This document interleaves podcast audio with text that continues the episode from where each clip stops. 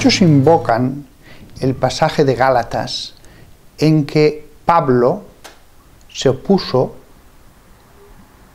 abiertamente, dice a su cara, a Pedro cuando él estaba volviendo a retomar en, Antioquía, en su vida ordinaria, prácticas judías respecto a la comida y otros temas. Y entonces Pablo dice allí que se opuso a ello. Bien, la verdad es que no se dice en el texto de Gálatas, que lo escribe el mismo San Pablo, que lo hiciera delante de toda la iglesia. Cuando dice delante de todos, no podía ser delante de toda la iglesia, porque Antioquía era la segunda ciudad más grande del Imperio Romano. Em, sobre esto hay distintas opiniones acerca de su población, pero fácilmente podía tener 500.000 habitantes. Y era la ciudad en que más cristianos había del mundo, quizás con la excepción de Jerusalén. No está claro si había más cristianos en Jerusalén o en Antioquía o parecido, eso nunca lo vamos a saber. Pero sin ninguna duda, cuando Pedro va a Antioquía, es una iglesia de bastantes cientos de cristianos. Nadie lo va a saber. Pero no van a ser simplemente 200 cristianos o 400, porque realmente la colonia judía era muy grande, y muchos habían ido a Jerusalén y muchos se habían convertido. Entonces, estamos hablando de una comunidad que, dado que es la gran iglesia particular que hay en el mundo, fácilmente tendrían 800 o más cristianos. Luego, em, cuando San Pablo le habla a Pedro, desde luego no fue delante de toda la iglesia, no había ningún local donde cupieran 800 cristianos. Los cristianos ahí se reunían en distintas casas, en grupos de 30, 40, 60 personas. Difícilmente en una iglesia estarían más de 100, salvo que fueran un patio interior cuando había buen tiempo. Por lo tanto, San Pablo habló ante un grupo. Y lo más lógico es pensar que era un grupo de presbíteros y de episcopoi, obispos, que estaban discutiendo justamente esa cuestión. La cuestión de somos cristianos pero debemos continuar nosotros obligados a las leyes respecto a la comida judía, al descanso sabático, etcétera, etcétera. Y allí fue cuando a la cara, es decir, abiertamente, Pablo se opuso. Pablo se opuso. No significa que Pablo, como un Juan Bautista, se puso a gritar y se puso a decirle eres un traidor. No, simplemente defendió otra postura distinta de la que en ese momento estaba haciendo Pedro.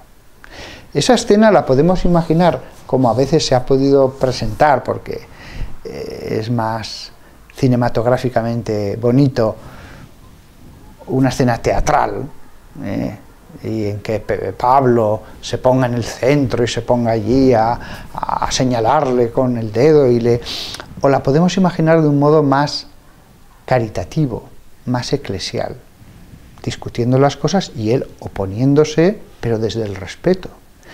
Un respeto tan grande que unos años antes, después que había estado 11 años predicando San Pablo el Evangelio, sube a Jerusalén para consultar con los pilares de la Iglesia, Pedro, Santiago, em, y otro más, que ahora no recuerdo cuál es el nombre, eh, para consultar acerca de si lo que estaba haciendo era lo correcto. Él va y con toda humildad se somete, les escucha, les propone lo que está haciendo para ver qué le dicen. Habla en los términos más respetuosos, los pilares de la iglesia en el mismo capítulo en que más adelante va a decir que, sin embargo, en Antioquía se va a oponer a Pedro en este punto. Luego, todo debe ser entendido desde ese mismo respeto sumo que tenía Pablo respecto a los pilares, además dice, reconocidos de la Iglesia, reconocidos. Así que Pablo, pudiendo corregir a Pedro de un modo que no lo humillara, de un modo humilde, ¿por qué pensar que lo hizo soberbiamente, enfadado, avergonzándole delante de todos? Lo mismo entonces, por lo tanto, sucede con todos los obispos. ¿Cuántas veces he conocido, sobre todo a laicos exaltados? Yo amo profundamente a los laicos que pienso que pueden ser, perdón, que son muchas veces más santos que el clero y que el mismo obispo y hasta que el papa.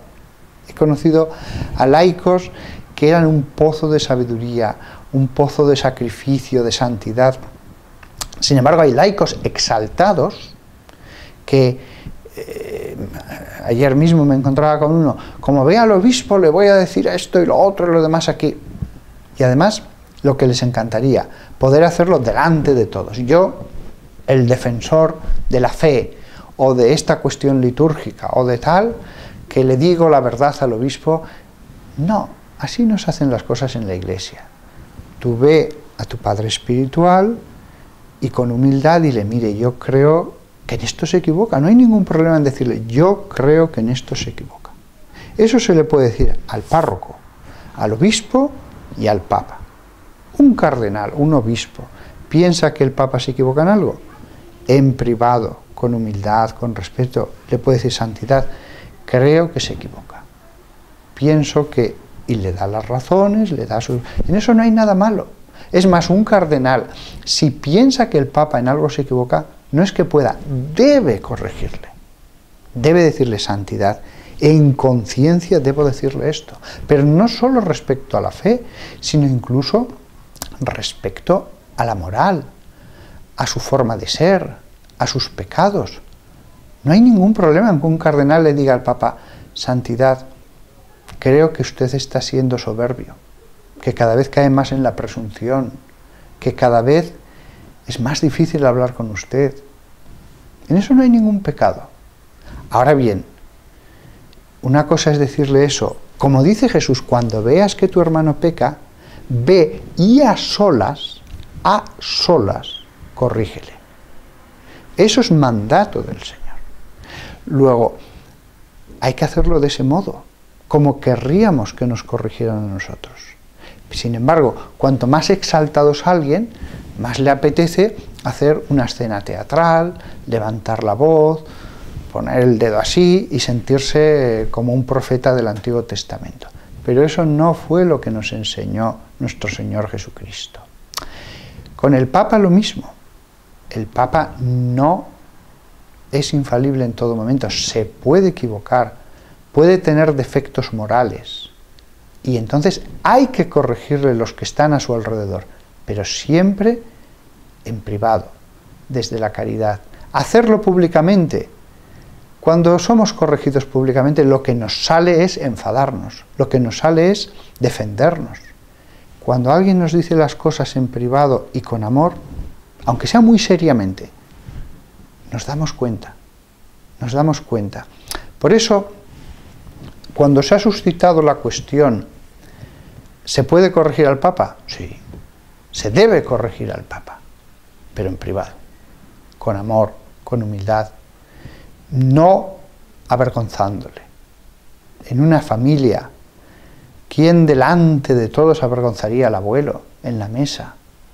Cuando estéis a solas, dile lo que quieras. Oye, te estás manchando, se te está cayendo todo. Tienes que comer con más cuidado. Pero no delante de todos. Y en ese sentido, ¿cuántos son los escritores de blogs que creen estar haciendo un gran bien y están haciendo un gran mal? Están debilitando la cohesión de las piezas que constituyen la iglesia. La, la iglesia es como una construcción y ellos están golpeando determinadas piedras, este obispo de mi diócesis que no me gusta, ese cardenal de tal lugar que ha dicho esto, este papa, están golpeando contra piedras debilitando la fortaleza del muro. Querrían tirarla abajo, no pueden, pero desde luego cada golpe que dan es un golpe que resiste el muro. Y un golpe no va a tirarlo, pero miles de golpes con los puños sobre un muro de ladrillo sí que pueden hacer un grandísimo daño. Con los blogs, con la lengua, pasa lo mismo que en una conversación a la salida de la iglesia. Podemos hacer bien o podemos hacer mal. Podemos ser humildes o podemos ser soberbios. Ya no es solamente la cuestión error-verdad, es la cuestión de que incluso aunque yo tenga la verdad, puedo decirla de un modo que es inconveniente.